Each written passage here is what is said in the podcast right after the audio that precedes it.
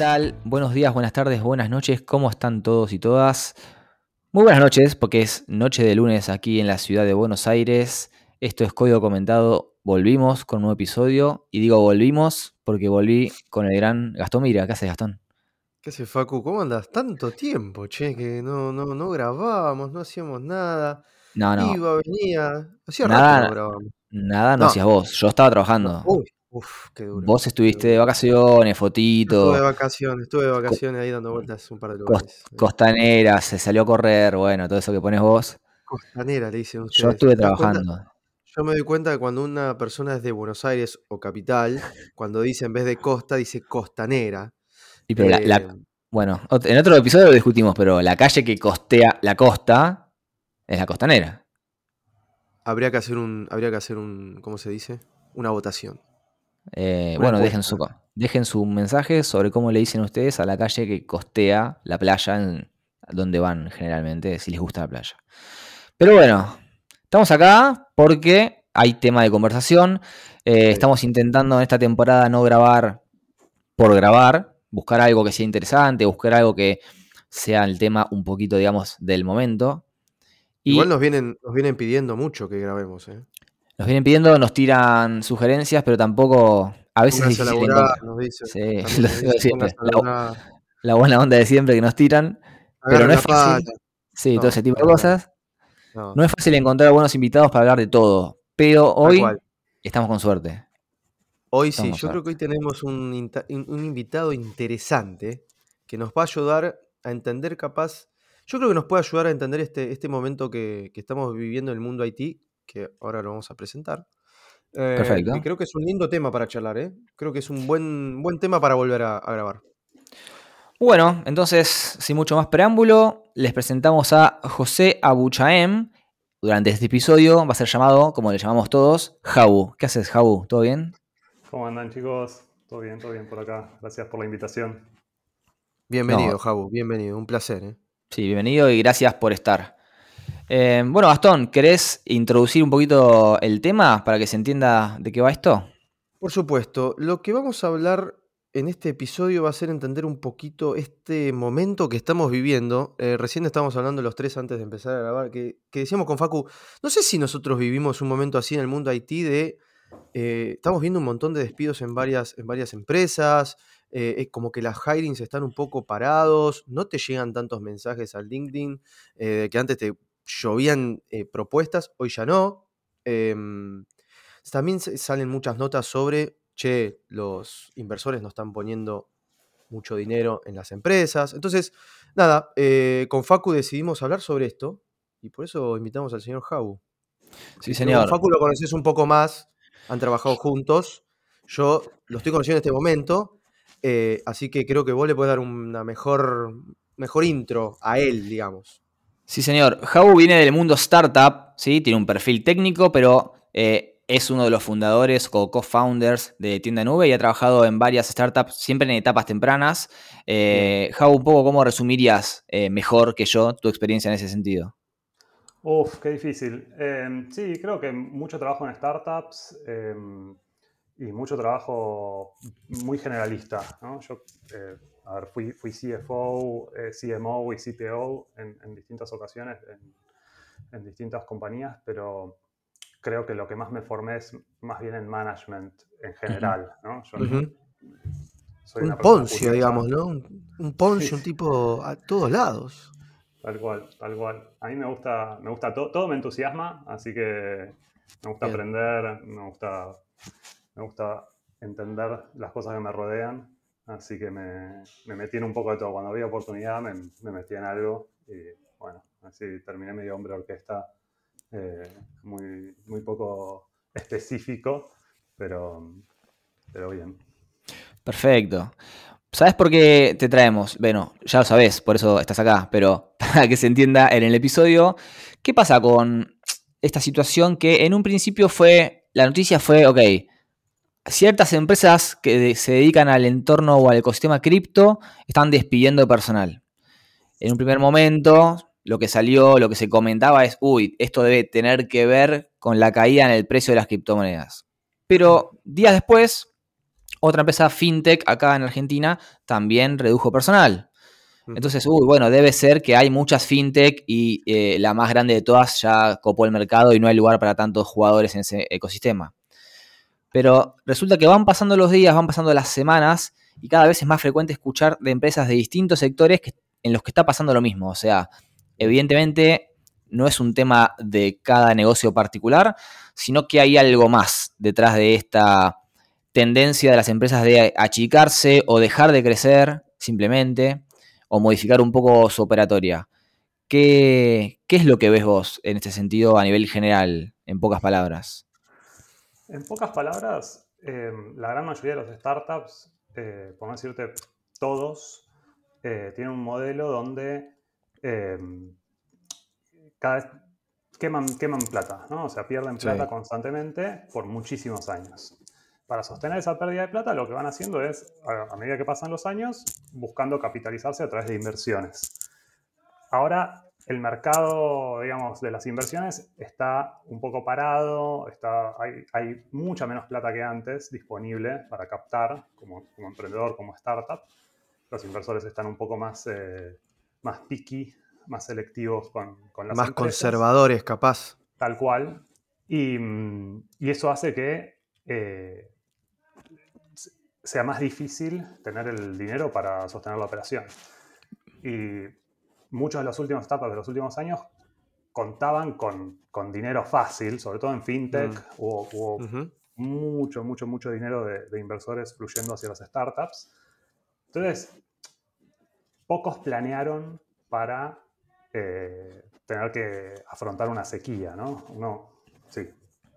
Sí, ahí tengo una pregunta porque entre lo que me estás comentando está muy interesante. Ya tengo varias preguntitas así para hacer. La primera es. Yo ya iba, a hacer una, me ganaste de mano. Entonces vamos una y una. Eh, arranco yo, porque interrumpí yo, perdón, sorry. Eh, esto es así. Sos el uno. Mencionaste como que ya no hay tanta liquidez o tanto dinero fácil como antes. Si vos pudieras trazar eh, históricamente a qué te referís con antes, o sea, en, ¿cuándo, ¿cuándo fue la etapa en la que esto fue difícil y después pasó a ser fácil y ahora es difícil otra vez, más o menos, para orientarnos? Mira, en 2000, yo te diría que entre 2010 y 2015 no era fácil. Era, se conseguía, pero tenías que, sobre todo en Latinoamérica, tenías que tener una buena tesis, tenías que demostrar un montón, tenías que estar en un... No había un, quizás un espacio claro donde todo el mundo diga, uy, sí, acá se viene lo próximo, ¿no? Lo próximo está por este space, ¿no? Sí, había mucho, tenés que estar en Brasil, ¿no? Como que era más eh, una cuestión geográfica, por decirlo de alguna manera. Y en los últimos años, por ahí 2016, 17, por ahí un poquito más tarde, 18, 19, 20, todo lo que es fintech tomó una relevancia inmensa, ¿no? Entonces, como que había muchas fichas puestas en que el futuro era fintech. El futuro, no sé qué, no sé qué va a pasar en 10 años, pero fintech, fintech, fintech, fintech, cualquier cosa que mezcle finanzas y tecnología, buenísimo. Especialmente cripto. Entonces, había muchas apuestas a ese sector, ¿no? Como que se creía que... Hay una tendencia que es que si vos, o no sé si es una tendencia, pero un, un concepto que es la industria en la que vos invertís es muy, muy clave. Porque vos puedes tener un equipazo, puedes tener gente espectacular, pero si la industria no crece, si el mercado no crece, tenés que sacarle clientes a la competencia, básicamente. Ahora, si estás en un mercado que crece, solito, porque hay cada vez más gente, más consumidores en ese mercado, es mucho más fácil hacer crecer tu compañía. Y eso es lo que estaba pasando con el mercado fintech y cripto. Eh, entonces fue bastante más fácil que lo normal conseguir capital en los últimos 4 o 5 años.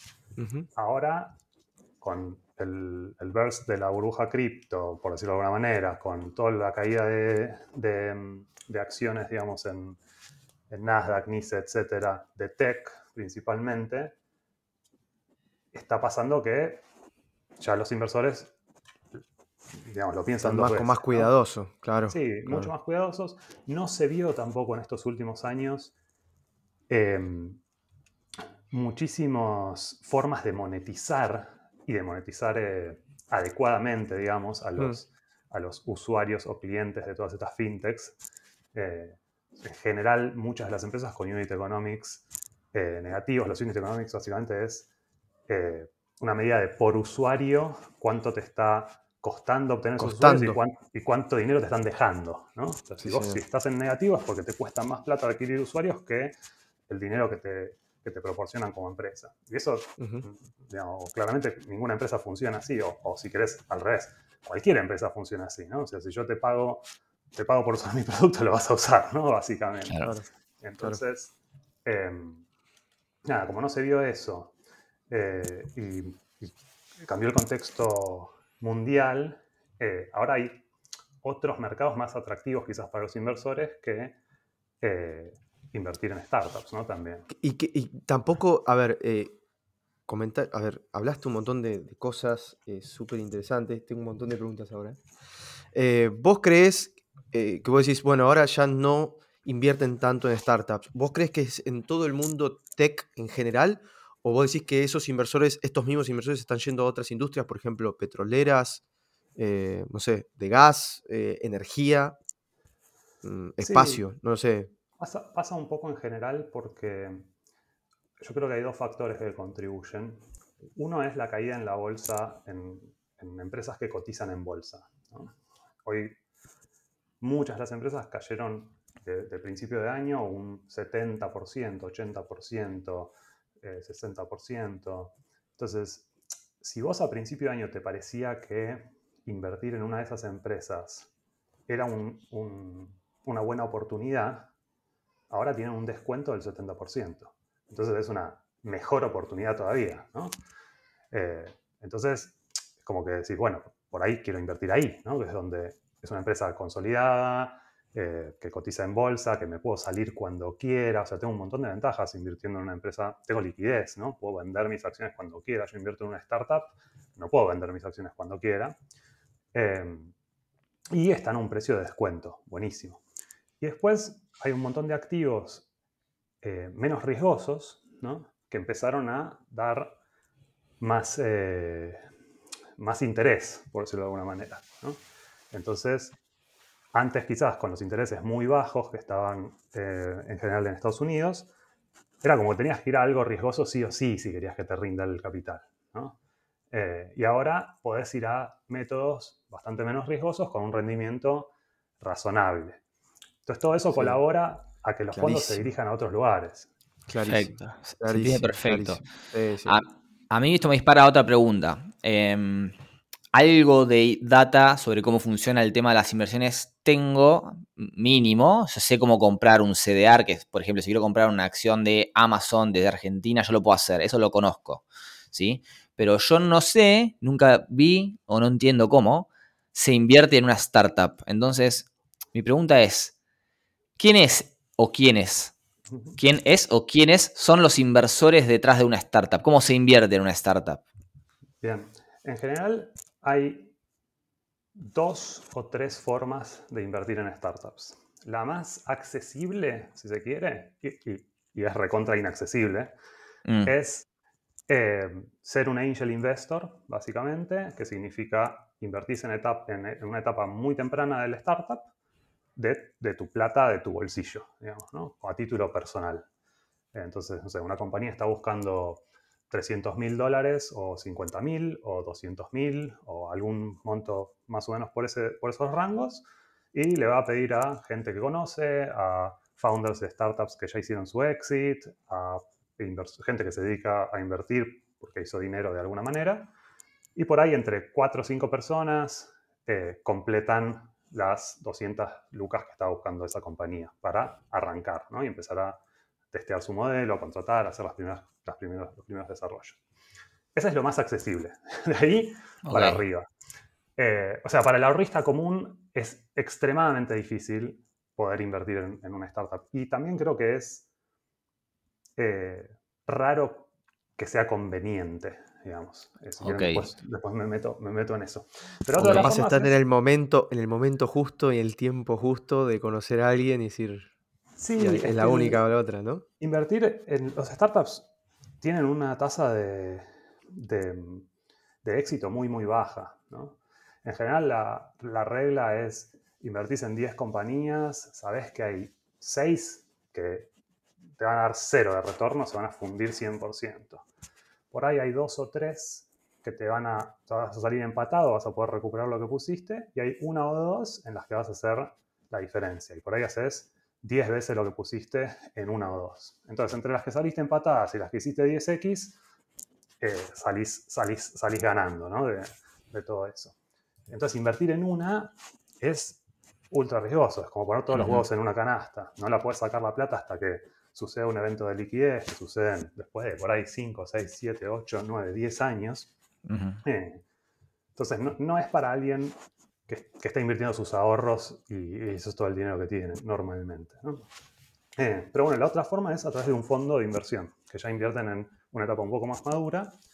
Eh, los fondos es una organización que no sé, nos ponemos nosotros tres de acuerdo, decimos vamos a hacer un fondo, buenísimo, armamos una estructura legal, le salimos a pedir plata gente diciéndoles, che, queremos armar un fondo de 20 palos para invertir en startups, vos me das un palo, si vos me das un palo, si vos me das uno, tucu, tucu, tucu, y con eso salimos a invertir y luego les repartimos la ganancia a los que nos pusieron, los que nos pusieron la guita y nosotros cobramos un fee por haberles administrado ese dinero, básicamente.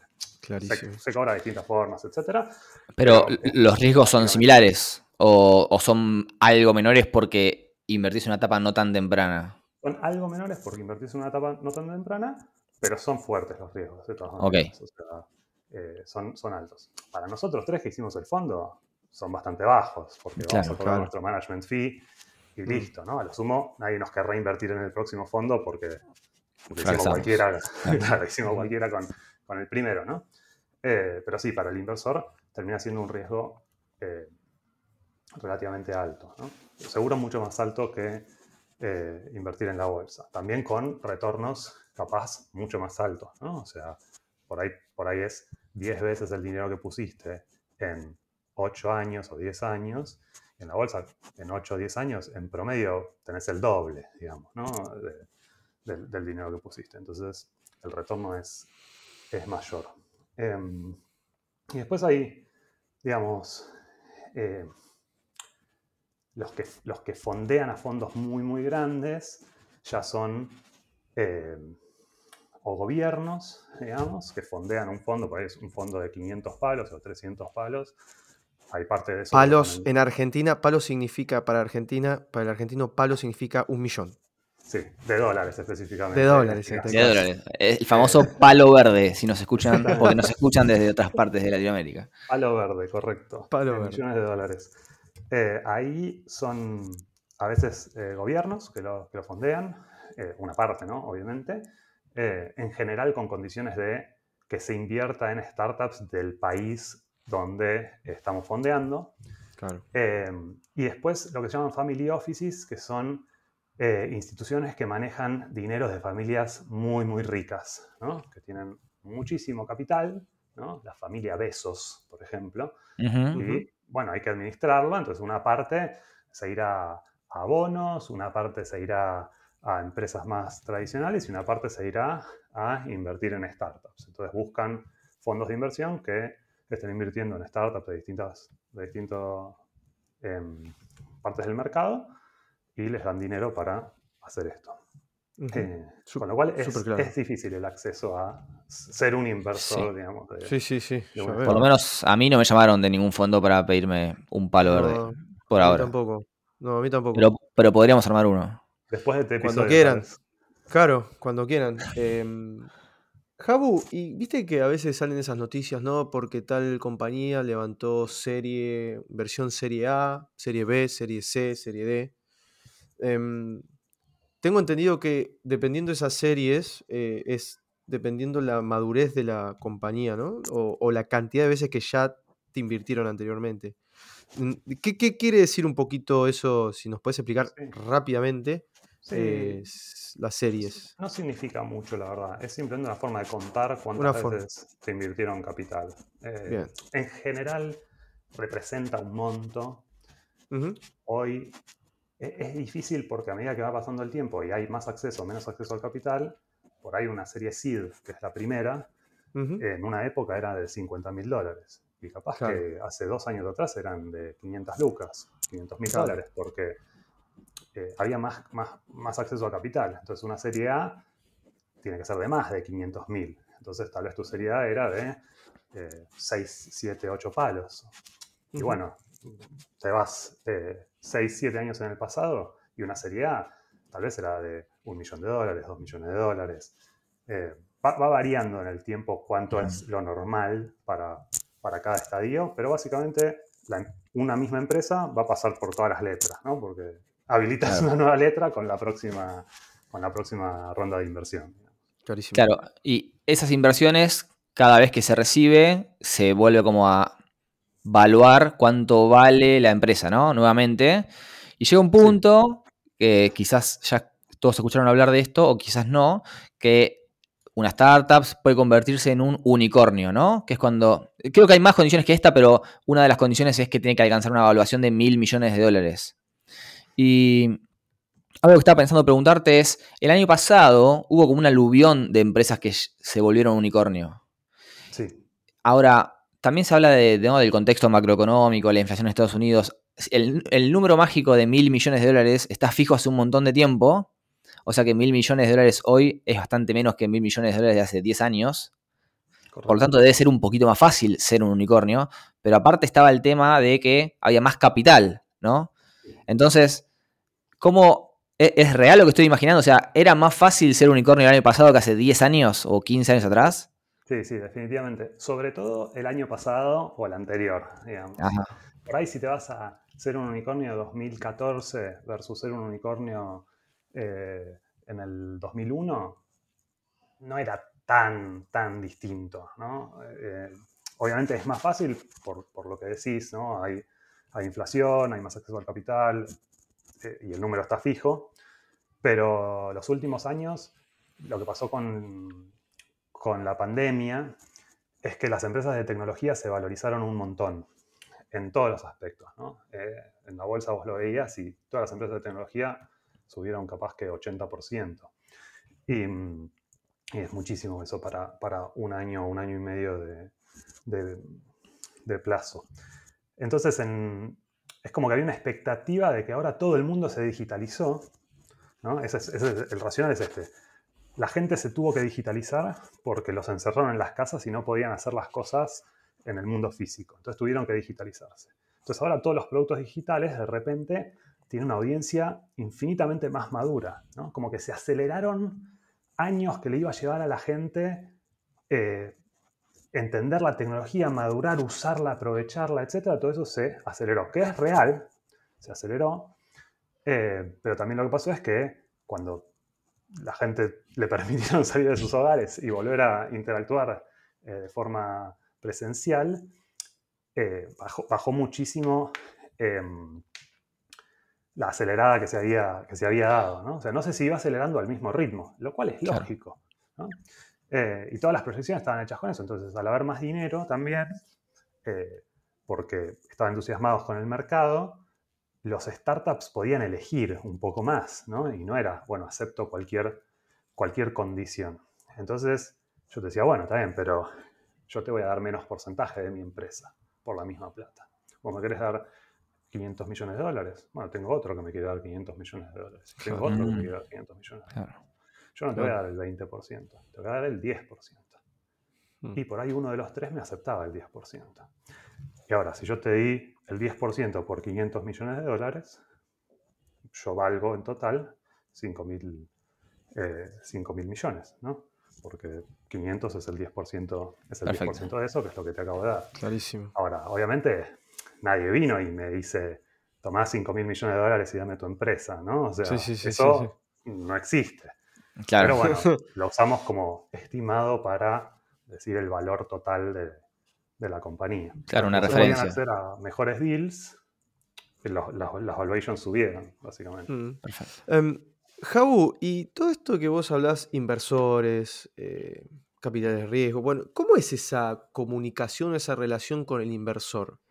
Porque yo me pongo a pensar, todo este tipo de despidos que se están haciendo en el mundo tech o, baja de, o el stop del hiring o o despidos, sí. Eh, ¿Eso tiene que ver con ciertas metas que la compañía fijó con el inversor o, fue un error de la compañía de sobre, sobre hiring, digámoslo? Eh, ¿O no tiene nada que ver una cosa con la otra? Depende caso a caso. En general, em, muchos inversores están poco, poco en el día a día. Poco en el día a día. Sobre todo los más sofisticados no están. Y en etapas relativamente tempranas, en SID, en Serie A, en Serie B, no están súper encima de la compañía y pidiéndote muchas cosas. Quizás ya más adelante, sí, ya se hace un board un poco más formal, sí, eh, te piden alguna cosa, pero en general te dan el dinero y confían en que vos vas a hacer eh, lo mejor que puedes hacer. El tema es, obviamente es un error, digamos, ¿no? O sea, si queremos ser justos, creo que es un error de las compañías el sobrecontratar, pero también es una dinámica de cómo viene funcionando este proceso eh, desde siempre, ¿no? Que es, yo levanto, yo por qué pido ¿Por qué le voy a pedir a alguien 5 millones de dólares? Porque planeo gastármelos. Si yo no planeara gastármelos, no se los pido. para, tenerlos en el banco eh, y no necesitarlos, no le doy un porcentaje de mi compañía a alguien. ¿no? planeo gastármelos. Si yo tengo en mi cabeza que no pasa nada, me los puedo gastar, porque total, en un año pido 20 y me los van a dar porque sigo creciendo, porque el mercado está bien, etc. No me preocupo mucho por eh, tener gente de más. De hecho, hasta me preocupo por no tener gente suficiente, ¿no? Como que a mí me van a retar por crecer poco, no por gastar mucho. Exacto, exacto. Entonces, digo, bueno, estoy dispuesto a gastar un poco más y por ahí gastar eh, ineficientemente sí, eso significa que maximizo mis chances de crecer lo más rápido que pueda, porque mostrar bueno, buen crecimiento es lo que me va a permitir acceder a capital de acá a un año, un año, y medio. Eh, entonces, qué sé yo, ¿es un error? ¿No es un error? Depende. Es así, es, es así como funciona el juego, por decirlo de una Claro, bien. Eh, obviamente, los startups pueden jugar un juego más cauteloso. Hace, por ahí, hace, hace 8 años, 6 años, se jugaba un juego un poco más cauteloso, o era más normal jugar un juego más cauteloso, donde vos eh, pedías un monto y tratabas de llevar la compañía a un break-even operativo, por lo menos, en ese, mm. en ese tiempo. ¿Qué significa el break-even operativo? normalmente, o sea, lo voy a simplificar un montón, es si yo mato toda la inversión en marketing, eh, la compañía eh, sobrevive, digamos, no tiene pérdidas. La inversión en marketing es muy fácil de, parar, ¿no? Es apretar un botón en general en, Google, en Facebook, en alguna de las redes que use, y ya está. Eh, entonces eso te da la soltura como para en una situación como esta decir, bueno, dejo de invertir en marketing y me, reestructuro, veo qué hago, pero no tengo que salir a eh, despedir. Eh, pero bueno, estábamos en, otra modalidad, ¿no? en, una época de plata dulce, donde quizás compañías que hacían eso y, decían, bueno, voy a crecer un poquito más lento, la competencia las pasaba por arriba, ¿no? claro. Porque, porque así se jugaba. Claro. Exacto, exacto. Clarísimo. Y ahora, estamos hablando hasta acá mucho de startups y cómo manejan el presupuesto, de cómo consiguen el dinero y qué responsabilidades tienen, pero yo creo que esto arranca, ¿no? Por acá, por este mundo en el cual la plata es prestada y es más o fácil o más difícil conseguir. Pero en algún punto esto golpea a empresas grandes, establecidas, no sé, pienso en un caso, no sé, Google, Amazon, PayPal, todas estas empresas que imagino que ganan plata, eso me puedes corregir si me equivoco, em, pero ella, ese tipo de empresas también adoptan un perfil más conservador a la hora de gastar, contratar eh, o incluso despedir gente. ¿O eventualmente puede pasar? Sí, puede pasar, puede pasar. Eh, sobre todo con estos cambios de mercado tan, tan macro, lo que pasa es que hay incertidumbre. Nosotros en Argentina justo eh, no sé, tomamos el té con la incertidumbre, la invitamos a jugar al fútbol, estamos ahí eh, BFF. Genial. Pero en, capaz en Estados Unidos la incertidumbre es más difícil de manejar porque no la conocen. Entonces, al haber incertidumbre, me digo que todas las decisiones se ponen en tela de juicio, ¿no? Como, bueno, no estoy seguro si quiero tomar esta decisión porque hay incertidumbre en el mercado en general macroeconómico. Entonces, sí puede pasar, es, probable que compañías grandes eh, bajen un poco el ritmo de hiring. Veo menos probable eh, layoffs, despidos, porque no, no, no, creo que no está en el ADN de ese tipo de compañías, ¿no? y, y, y, sobre todo las que son profitable, las que ganan plata, no tienen necesidad ¿no? de, de, eso. Y, y, nada, también es una oportunidad cuando todos están desacelerando, hay una oportunidad en acelerar vos, ¿no? Entonces empieza a jugar un poquito. Un poquito claro, pero, pero con la propia, ¿no? Sin tener que pedir. Claro. Ah, ahí está. Ahí está. Eso es interesante porque estuve leyendo, hay eh, una cuenta en Twitter de eh, Gergely Oros, después vamos a dejar el link, que está siguiendo este tema. Y bueno, el recorte está en varios, en varios lados, no es solamente en industria tecnológica. Él hablaba, por ejemplo, en un tweet que, que voy a citar acá en la descripción del episodio, de que hay una empresa de publicidad online que eh, adoptó, en vez de despedir gente y demás, el gasto que recordó fue proponer a la gente trabajar cuatro días a la semana y cobrar el 80% de su sueldo, como una forma de ajuste. Pero también hay otras empresas que a pesar de, ser, eh, de ganar plata, de ser profit, están invirtiendo menos en publicidad. Entonces hay distintas variables de ajuste que no necesariamente sean eh, despedir gente. Um, pero claro, el primer palazo, ¿no? La primera noticia que te llega es, uh, tal empresa despidió 100 personas, tal empresa el 20% del personal y así.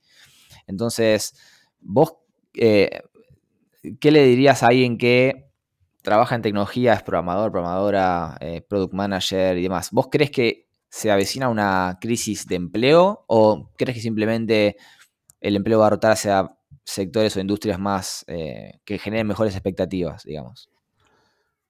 Siempre hacer futurología es difícil. Qué pregunta eh, mandó, ¿eh? Te maté con la... Bueno, me, por lo menos me dije, por lo menos no me dijo, va a pasar esto. Y viste, ya está. Claro. Cerramos acá. No, yo creo que se, seguramente haya un cambio en, en cómo se viene contratando en tecnología.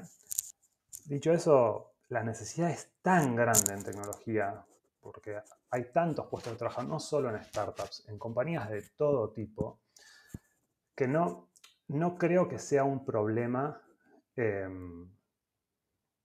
gravísimo, ¿no? O sea, me parece que en vez de llegarte 30 ofertas por día, te van a llegar 25, y bueno, es más que suficiente, ¿no? También 25. Digo, estábamos en un momento Estábamos dulces. Donde, tal cual, ¿no? O sea, la misma plata dulce que tenían las startups eh, se reflejaba en sus, en sus empleados, especialmente en tecnología.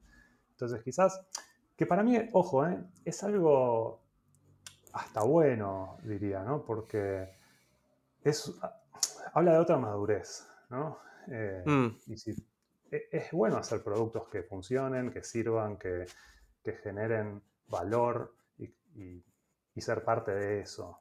Me parece que es, es, interesante.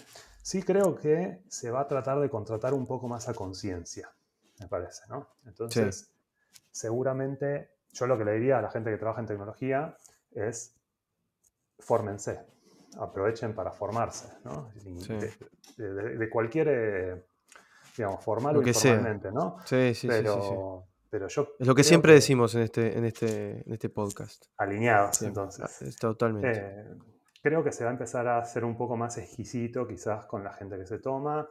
Eh, creo que se va a volver a valorar como en una época que se valoraba mucho el conocimiento eh, teórico y flexible, ¿no? por decirlo de algún modo, y no uh -huh. tanto la experiencia particular en un lenguaje de programación o en una tecnología, mm. sino algo más, bueno, saber sobre eh, cómo, cómo, cómo eh, hacer tecnología que funcione, que sea eh, de buena calidad, que, eh, que sea foolproof, digamos. Eh, creo que eso va a ser lo que más lo que más se empiece a valorar, ¿no? Un poco más la versatilidad, Mm.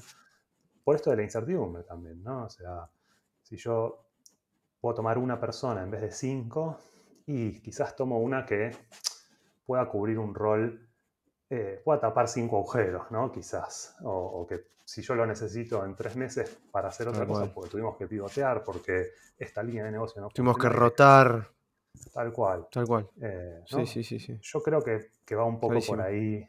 eh, por lo menos yo, yo trataría de, de perfilar por ese lado.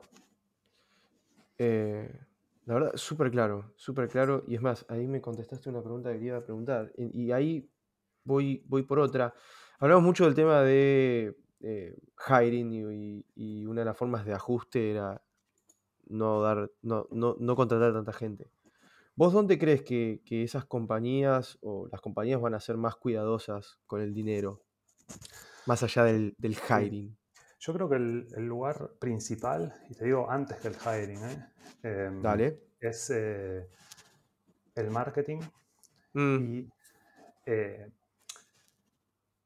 que les dé esta cuenta que decíamos antes de los unit economics. ¿sí? Creo que ahora la, la preocupación, sobre todo en el mercado fintech, me parece en el mercado cripto, es, che, ¿esto va a dejar plata?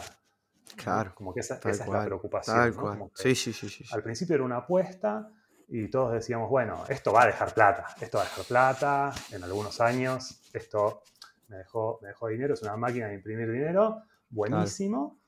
Eh, y ahora ya pasaron unos años y nos preguntamos, che, ¿pero tu compañía va a hacer plata en algún momento o va a perder plata para siempre? ¿no? Va. Es muy distinto cuando vos tenés unit economics saludables, eh, la inversión que vos haces, la haces para crecer, ¿no? para crecer algo saludable. Entonces vos decís, che, yo con este equipo de 80 personas y 50 mil dólares por mes en publicidad, mantengo mi facturación de 500 mil dólares por mes, cubro todos mis gastos y gano un poquito. Ahora, yo quiero invertir en el futuro, yo sé que no puedo solo cubrir, ¿no? Tengo que hacer tecnología nueva, tengo que hacer cosas nuevas porque los clientes me van a demandar más. Entonces, Mm, contrato mm. más equipo de tecnología, invierto más en marketing porque estoy haciendo una apuesta a futuro. Ahora, cuando vos estás haciendo una apuesta al presente, porque ni siquiera en el presente podés decir, che, esta cuenta me cierra, es, eh, es mucho más riesgoso todo. Entonces creo que lo primero que se van a enfocar, y ya lo, ya lo veo pasando, es en que cierre la cuenta internamente. ¿no? Eh, Totalmente. digo, antes de abrir un nuevo país, bueno, que me cierre la cuentita en los países donde estoy operando. Cosa de que cuando abra el país y ya esté funcional en ese país, sé que tengo una cuentita más que me cierra. ¿no? Tal cual, tal cual. Y eh, que el costo del usuario sea cada vez menor. Sí, cada vez menor y también seguramente veamos que nos rinda más ese usuario en el sentido de que nos pague más. No sé si directamente el usuario Sí, sí, sí, sí, sí, o a través de mecanismos eh, como la publicidad o como, eh, digamos, fees que podamos cobrar a través de partners o distintas cosas. Eh, pero yo creo que se va a intentar que el usuario le deje más dinero a la compañía también. ¿no? Totalmente. Súper claro. Súper claro. Clarísimo. Qué claridad, qué claridad, ¿eh? Tremendo invitado, ¿eh?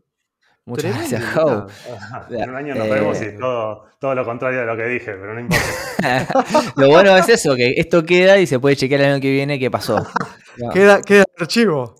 eh, Sí, claro. Está bien, está muy bien. Este, no, clarísimo. Muchas gracias por compartir tanta data. Eh, hay muchas cosas que yo claramente desconocía, como cómo funciona un fondo de inversión y por qué es distinto de un inversor ángel, digamos. Eso no tenía ni idea. Pero también está bueno saber que no todo es despedir gente y ya está. Exacto. Y hay, hay ajustes que vienen por otros lados y eh, también está bueno saber que si hay alguna empresa ajustando en ese sentido, probablemente pueda tener otro problema a futuro, digamos, si no logra solucionarlo de esa forma. Entonces, si conocen de empresas que están bajando el gasto en marketing por X eh, motivo, puede ser que venga otra cosa. Sí, Jau. Te quiero agregar una cosa, Facu, porque me preguntabas antes qué, qué consejo les puedo dar a la gente que trabaja en tecnología y tengo uno más que me parece clave, que es Dale. que se interesen por, porque las compañías donde están trabajando logren estos objetivos que decíamos antes. ¿no? O Súper, sea, súper claro, sí. si ven, si ven cosas en el producto que están construyendo que no van a ser rentables, que vamos a gastar más plata de la que nos va, que nos va a dejar, que va a ser dificilísimo conseguir clientes para esto, o, o lo contrario, ven lugares donde dicen, che, esto es clarísimo que es por acá, estoy seguro que en dos semanas de laburo sacamos un producto que podemos testear y ver si la gente nos paga por él y, tengo feedback positivo de un montón de personas a los que se los comento, más que nunca creo que hay que traer esas cosas a la mesa ¿no? y hacerse más eh, partícipes del éxito de la compañía, por, decirlo de algún modo. Se entiende, perfecto. Sí, súper, súper, súper. Bueno, es un poco la, la, relación a la inversa. Las compañías y los inversores son más selectivos con dónde ponen su dinero. Seamos todos más selectivos dónde queremos trabajar eh, o dónde poner el esfuerzo también. Exactamente, y, abramos la cabeza para, ver estas cosas. La verdad, espectacular. Gracias por interrumpirme para dar un consejo porque es lo que más le va a aportar a la gente seguramente. Esperemos que sí. Esperemos. Y bueno. Hermoso, ¿eh? Hermoso capítulo salió. Creo que están muy buenos, creo que hay mucho contenido y seguramente em, haya mucho más por investigar. Quienes hayan quedado con dudas, consultas, pueden escribir a la cuenta de Twitter siempre nos escriben para, bueno, últimamente bardearnos porque no hacemos nada, pero ahora que hay un contenido y les tiramos, le tiramos con todos los libros juntos, ¿eh? Sí, toda, toda. Eh, ah, y espero a ver esos spaces y ya empiezan a hablar de esto. Vamos a dejar algunos links en, la descripción del episodio con noticias que hablan de esto. Em, esperamos también haber dado un poquito de claridad sobre, che, esto no, esto que está pasando no afecta solo a una empresa o a un grupito de empresas, es una cuestión general, más macroeconómica. Sí, sí, sí, Más que nada era, era ese el, objetivo de, este episodio, dar un poco de claridad de gente que sabe y no andar eh, por Twitter escribiendo y tirando capaz cosas que la gente se pone como loca en estos momentos, estamos todos un poco nerviosos. Eh, y bueno, nada, dar un poquito de claridad a todo esto. Muy bien. Hasta acá llegamos, Gastón. ¿A un saludito para mandar? No, por ahora no. Eh, lo único que quiero es que llegue el Lucho Suárez a River, nada más. Es mi única, mi única cosa importante en este momento. Otro, lo demás no. Ningún no aplica, estos consejos que vimos hoy no aplican al fútbol. Si tu club gasta más de lo que debería en un jugador que no sabemos si va a rendir. Bueno, pero River viene vendiendo bien. Vamos a ver si puede. Bueno, lo dejamos acá. Lo dejamos acá. No, la verdad que saludos no tengo. Saludos no tengo. Eh, agradecido igual a la gente que nos escucha, que siempre nos hace acordar, che, cuándo van a grabar, cuándo van a grabar. Bueno, acá tienen el, último, el nuevo episodio. El próximo no sé cuándo será. Veremos primero el, tema que tenemos para hablar y después Así invitado y ahí veremos. Bueno, entonces les mando un abrazo a ambos. Gracias, Javo. Gracias, Gastón, Gracias, siempre. Javo, eh. Crack. Javo, crack. Y dejamos el link también a las redes de Jabu por si le quieren consultar directamente a él em, cuánto gasta tal o cual empresa. No, mentira. Pero si le quieren hacer una pregunta, le pueden preguntar claramente. Un abrazo grande. Chao, chao. Nos vemos. Buenas noches. Adiós.